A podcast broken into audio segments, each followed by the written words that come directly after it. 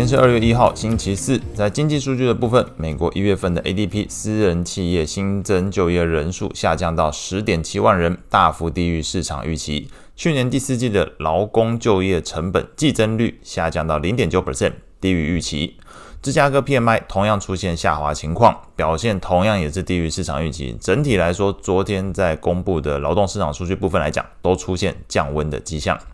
而万众瞩目的美国联准会 FOMC 会议，一如市场预期，维持政策利率在目前的五点二五到五点五 percent 区间不变。声明稿也如 Fed 传声筒之前所言，删除进一步收紧政策的用词。不过，主席鲍威尔重申，通膨风险依然存在，认为除非对于通膨持续朝向两 percent 前进的信心增加，否则并不会采取降息动作。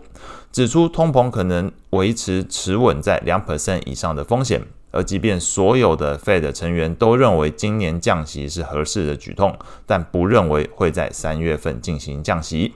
那另外，Fed 也计划在三月讨论缩表，那认为不必等到那个 RRRRP 的隔夜负买回降到零之后才调整缩表力道。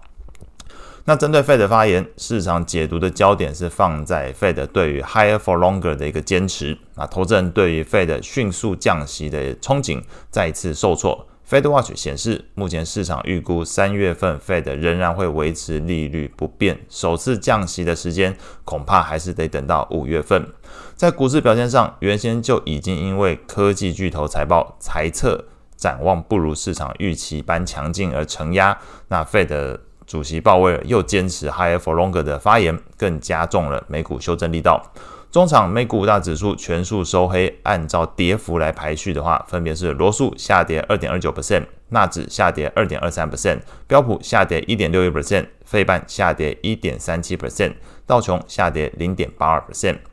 美股七雄全部下跌，跌幅都至少是一点九 percent 起跳。那其中跌幅最重的是 Google，那主要受到财报之中。广告营收低于市场预期，同时又需要增加 AI 方面的资本支出，但是市场对于 Google 的 AI 发展似乎有所疑虑。中场来看，股价是收跌重挫七点三五 percent。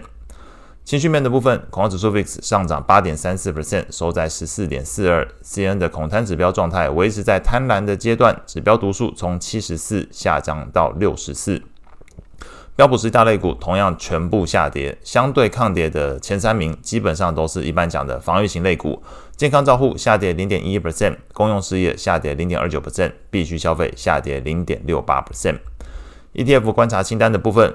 美股美债六十四十配置的 ETF，还有标普掩护性买权 ETF，以及其他美股价值股 ETF 表现相对较好，但都是收黑。那另外，在这个标普等权重 ETF 表现反而是优于标普五百指数，又比这个标普五十 ETF 来得好，同时也比这个罗素两千的 ETF 来得好，表示整个市场的卖压昨天主要应该是落在大型全值股还有小型股这两种极端的呃个体身上。美债利率的部分，虽然市场降息预期转淡，但是至少确认了一件事：Fed 删除掉了声明稿之中进一步收紧政策的一个立场之后，反而在债市上涌现买盘，压低美债利率。美国十年期公债利率中场是下降了十一点零二个基点，收在三点九三 percent，表示这个十年期美债利率已经跌破四 percent 大关，又一次的跌破。那两年期利率则是下降了十二点七八个基点，收在四点二二 percent，三十年期利率下降六点九七个基点，收在四点一八 percent。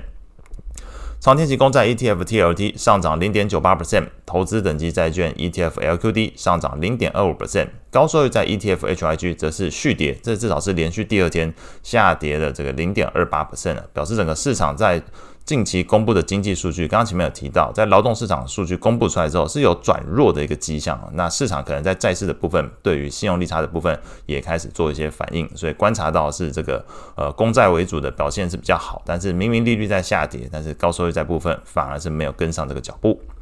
外汇市场部分，德国的一月份 CPI 年增率初值骤降到二点九 percent 哦，上一个月是三点七，这次直接骤降到二点九，低于市场预期的三 percent。那欧元昨天是贬值零点三五 percent，收在一点零八。在欧元走弱的这个背景之下，美元指数反而没有就跟上这个美债利率的走势，昨天是呃上涨零点二 percent，美元指数是上涨零点二 percent，收在一零三点六一。